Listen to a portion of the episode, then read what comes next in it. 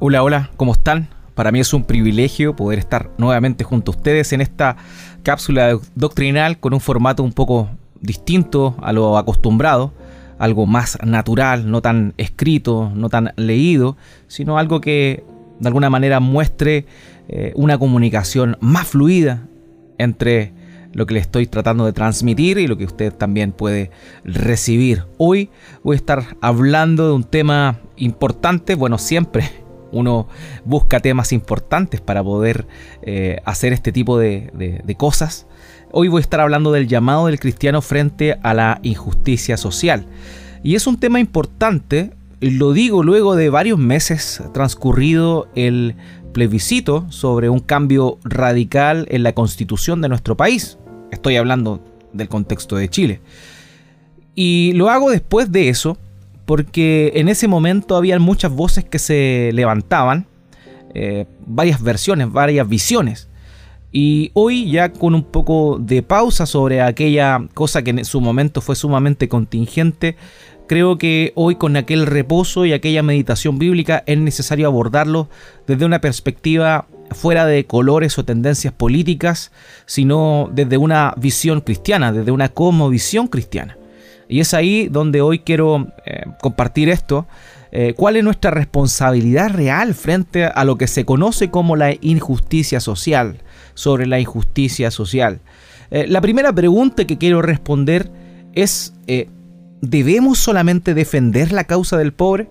Porque mucho se ha hablado de eso. Muchas iglesias o denominaciones cristianas en nuestro país se fueron de alguna forma más hacia el lado de la izquierda abrazando ciertas consignas que tienen que ver con el cuidado y la preocupación por los pobres, cosa que evidentemente está bien, no es malo, no es pecaminoso hacerlo. Pero la visión que ellos tenían de cómo hacerlo, creo yo, humildemente, que está fuera de, fuera de lo que la realidad bíblica nos enseña. ¿Qué es lo que dice la escritura realmente con respecto a eso? ¿Debemos solamente defender la causa del pobre? ¿Debemos eh, propiciar que el Estado se haga cargo del pobre? ¿Es eso verdaderamente lo que Dios quería? ¿O no? ¿Qué es lo que podemos concluir de esto? Y con respecto a esto, a esta pregunta, si solo debemos defender la causa del pobre, quiero remitirme al Proverbios 31, versículo 9, donde dice lo siguiente, abre tu boca, juzga con justicia y defiende la causa del pobre y del menesteroso. Eso implica que obviamente todo aquel que ama al Señor tiene un llamado, un llamado a defender la causa del pobre, del desposeído, porque obviamente aquellos que tienen eh, necesidades variadas, grandes, y no pueden suplirla, no tienen el poder adquisitivo ni tampoco quizá el, el deseo de hacerlo, que también es algo importante que debemos sin duda alguna, alguna señalar, puesto que en algunos casos es así, eh, es cierto que nosotros como cristianos tenemos la responsabilidad de defender la causa del pobre, pero también tenemos una responsabilidad mucho más allá de reclamarle a un Estado para que propicie o resuelva los problemas de las personas que se encuentran en una condición precaria.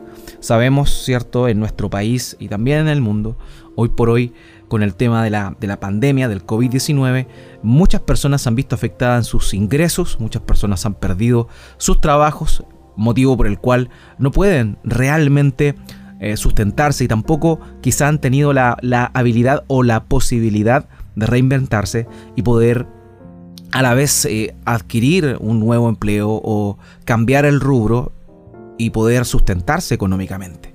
Ahora, ¿Es cierto que existe esta lucha versus, eh, de ricos versus pobres? Eh, la verdad es que los ricos y poderosos siempre se van a aprovechar eh, y eso es una gran verdad. Eso es algo que nosotros no podemos desconocer y la escritura lo señala. Esto no tiene que ver con capitalismo, no tiene que ver con el modelo neoliberal como muchos lo han querido presentar, no. Desde que el mundo es mundo, esto ha sido así antes inclusive de que los primeros pasos de lo que se conoce hoy como capitalismo sea hubiese aparecido. Y la verdad es cierto, el Proverbio 22.7 dice, el rico se enseñorea de los pobres, pero el que toma prestado es siervo del que presta, y el que toma prestado es siervo del que presta. O sea, aquí hay, una, hay un principio que Salomón eh, manifiesta, plasma aquí en este texto, el rico se enseñorea del pobre. ¿Y por qué? Porque el siervo, el pobre, toma prestado del rico y en ese mismo momento se hace siervo de él. Y es un poco lo que vemos, es un poco lo que ha sido la condición del ser humano a lo largo de toda su historia y es una gran verdad.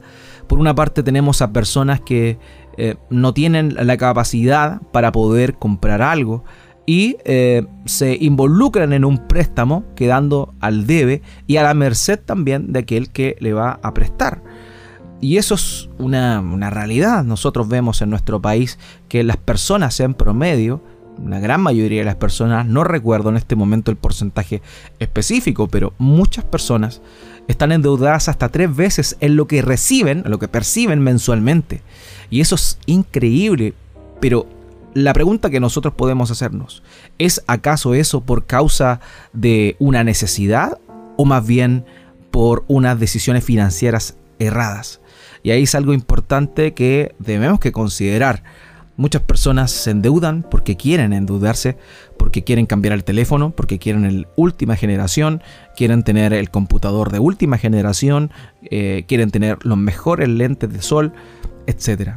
La verdad es que hoy en nuestra sociedad, por lo menos en nuestro país, eh, el grueso de la gente se endeuda en aquellas cosas y no en cosas que realmente eh, tienen gran valor. Obviamente hay excepciones y esas son las personas a las cuales nosotros debemos defender, cuya causa debemos eh, apoyar.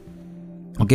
Pero es cierto, no tiene que ver con capitalismo, siempre el rico se va a aprovechar de la necesidad del pobre, pero en este caso yo estoy hablando más del el pobre de mente que del el pobre económicamente, puesto que alguien que se endeuda por este tipo de cosas obviamente está manifestando una debilidad en su carácter, puesto que no reconoce entre aquellas cosas que quiere y aquellas que verdaderamente necesita.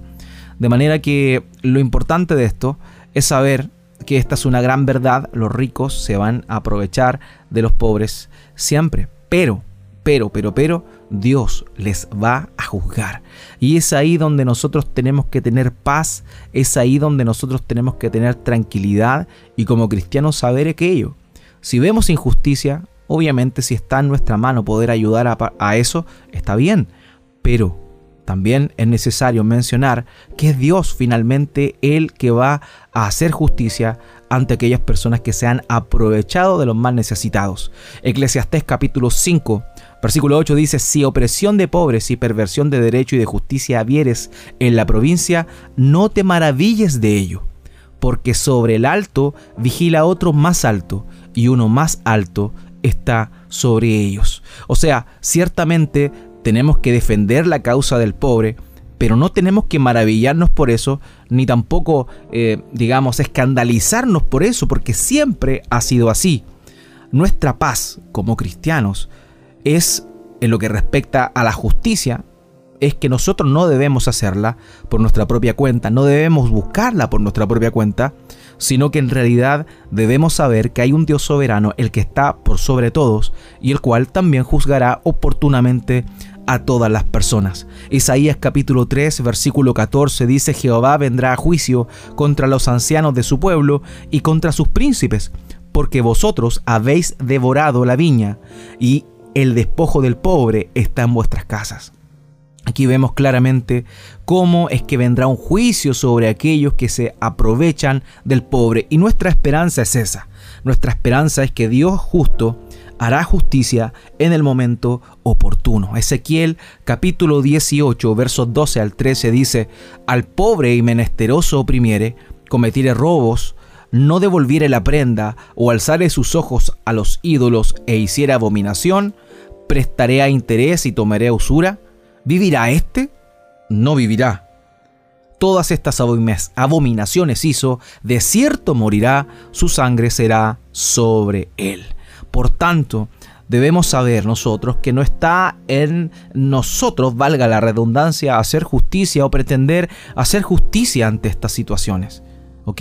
Debemos defender la causa del pobre, pero veremos que la escritura señala que esta defensa no es acusando o tratando de imponer nuestra propia justicia sobre aquellos que se aprovechan de los más necesitados, sino todo lo contrario, esperar, confiar y descansar en aquel Dios justo y soberano, el cual en el momento oportuno dará justicia y retribución a todos aquellos que han hecho el mal. En Amós capítulo 5, versículo 11, dice así, por tanto, puesto que dejáis al pobre y recibís de él carga de trigo, edificasteis casas de piedra labrada, mas no las habitaréis, plantaréis hermosas viñas, mas no beberéis el vino de ellas. O sea, el juicio viene, el juicio viene.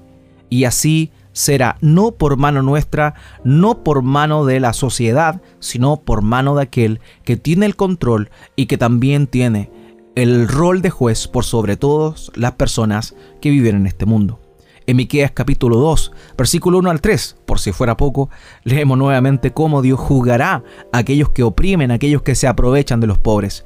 Dice Miqueas capítulo 2, versículos 1 al 3, hay de los que en sus camas piensan iniquidad y maquinan el mal, y cuando llega la mañana lo ocultan porque tienen en su mano el poder codician las heredades y las roban y casas y las toman, oprimen al hombre y a su casa, al pobre, al hombre y a su heredad. Por tanto, así ha dicho Jehová, he aquí, yo pienso contra esta familia un mal del cual no sacaréis vuestros cuellos, ni andaréis erguidos, porque el tiempo será malo. Por tanto, ese es el primer punto que quería dejar claro, que quería dejar en evidencia. ¿Debemos nosotros defender la causa del pobre? Exactamente, debemos hacerlo. Sin embargo, no está en nosotros el buscar la justicia, ni tampoco cortar cabezas tipo la Revolución Francesa por sobre aquellos que tienen el poder y se aprovechan de los más necesitados. No, nuestra esperanza es que Dios es juez soberano y que Él traerá sin duda alguna juicio y justicia para aquellos, juicio para los eh, que incurren en esta falta y justicia para aquellos que están y han sido oprimidos y han, sido objeto de, aprovechamiento por parte de las personas que tienen un poder adquisitivo mayor y que se aprovechan. El, pecado no es ser rico, el pecado es aprovecharse de las personas pobres. Pero no el aprovecharse eh, con, digamos, con haciendo un préstamo, sino más bien aprovecharse de la debilidad y de la pobreza mental de muchas personas. Y también, en algunos casos, el aprovecharse de aquellos que no tienen quizá el conocimiento, la educación para defenderse y poder de alguna manera contrarrestar eh, el aprovechamiento que los más poderosos ejercen sobre ellos. De manera que eso es, hermanos míos, es una realidad. El Señor Jesucristo dijo, a los pobres los tendréis siempre. De manera que hasta que el Señor Jesucristo vuelva por segunda vez, van a haber pobres en el mundo. Eso es una realidad. Es triste, obviamente, pero sabemos que Dios hará justicia. Eso es sumamente relevante.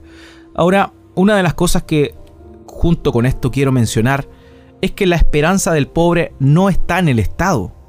Y es ahí donde yo les comentaba que el cristiano no debe buscar, el cristiano no debe buscar eh, ejercer justicia sobre estas personas, de ninguna forma, sino lo que debe hacer es saber que la esperanza del pobre se encuentra en Dios y no en el Estado. Maldito el hombre que confía en el hombre, dice la escritura en Jeremías. Por tanto, de ninguna forma el pobre debe tener su esperanza en el Estado, en que el Estado va a solucionarle los problemas, en que el Estado será su padre quien lo salvará de esa situación terrible. La escritura señala que la esperanza del pobre está en Dios. Y es eso lo que nosotros tenemos que creer y en segundo lugar es lo que nosotros debemos enseñar a este mundo que está cada vez más perdido y tergiversado en sus definiciones. El Salmo 9.9 dice Jehová será refugio del pobre, refugio para el tiempo de angustia. O sea, es Dios el refugio del pobre, no el Estado. No el Estado, es Dios quien se encargará de hacer justicia y de reivindicar al pobre. Y no solo eso, sino que ayudarlo en esa condición, sostenerlo en esa condición. O sea, la esperanza del pobre no está en el Estado, sino en Dios. Salmos 10:12 dice, levántate, oh Jehová Dios, alza tu mano, no te olvides de los pobres. El Salmo 12:5 dice, por la opresión de los pobres, por el gemido de los menesterosos, ahora me levantaré, dice Jehová, pondré en salvo al que por ello suspira. O sea, claramente la esperanza de las personas más necesitadas de ninguna manera debe estar en el Estado. Y nosotros como cristianos debemos poder compartirle eso a estas personas que tal vez no, no le conocen y que puedan entender que no va a ser un presidente el que por medio de bonos va a ayudarle, sino que es Dios finalmente quien tiene cuidado de ellos. El Salmo 68.10 dice, los que son de tu grey han morado en ella. Por tu bondad, oh Dios, has provisto al pobre. Es Dios quien provee al pobre de, de diversas formas por diversos intermediarios y es ahí donde vamos a estar acotando la responsabilidad que nosotros como cristianos tenemos. El Salmo 113, versículo 7 dice, Él levanta del polvo al pobre y al menesteroso alza del muladar. O sea, es Dios quien finalmente es la respuesta ante las necesidades de las personas que se encuentran en esa condición. Así que eso es importante. Primeramente, el cristiano debe defender la causa del pobre, pero no debe esperar hacer justicia por sus propios medios, sino que es Dios quien juzgará oportunamente a estas personas que se aprovechan del mal. Pero en segundo, se aprovechan de, de, las personas pobres. Y el otro punto que mencionaba es que la esperanza del pobre no debe estar en el Estado, sino en Dios. En Dios. Ahora bien, ¿dónde estamos nosotros acá? ¿Acaso simplemente vamos donde estas personas que están en necesidad y le decimos, sabes qué, no te preocupes, Dios es juez, sabes qué, no te preocupes, Dios tiene cuidado de ti? No. La escritura señala que nosotros somos la mano de Dios. Eh, nosotros somos la mano de Dios y el medio por el cual Dios socorre al que sufre injusticia y opresión. Y es ahí queridos, donde tenemos un rol activo, donde tenemos responsabilidad. De Proverbios 28, 27 dice, el que da al pobre no tendrá pobreza, mas el que aparta sus ojos tendrá muchas maldiciones. O sea, todos aquellos que tememos a Dios, si tenemos la posibilidad de hacerlo, de hacer el bien, debemos hacerlo a las personas que se encuentran en mayor necesidad. El proverbio 14, verso 21 dice, peca el que menosprecia a su prójimo, más el que tiene misericordia de los pobres es bienaventurado. Por tanto, nosotros le decimos a las personas que están en esta condición, que tal vez no tienen a Cristo en su corazón, les decimos, sabes que tranquilo, tranquilo, no temas, Dios está contigo, Dios tiene cuidado, acude a Él, no busque la justicia por tus propios medios, confía en Dios y también, y también espera lo que Dios hará por intermedio de su pueblo, por intermedio de nosotros.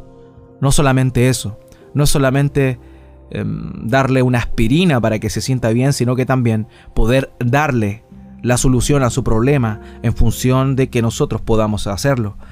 Eh, en Proverbios 14:31 dice, el que oprime al pobre afrenta a su hacedor, mas el que tiene misericordia del pobre lo honra, lo honra, lo honra.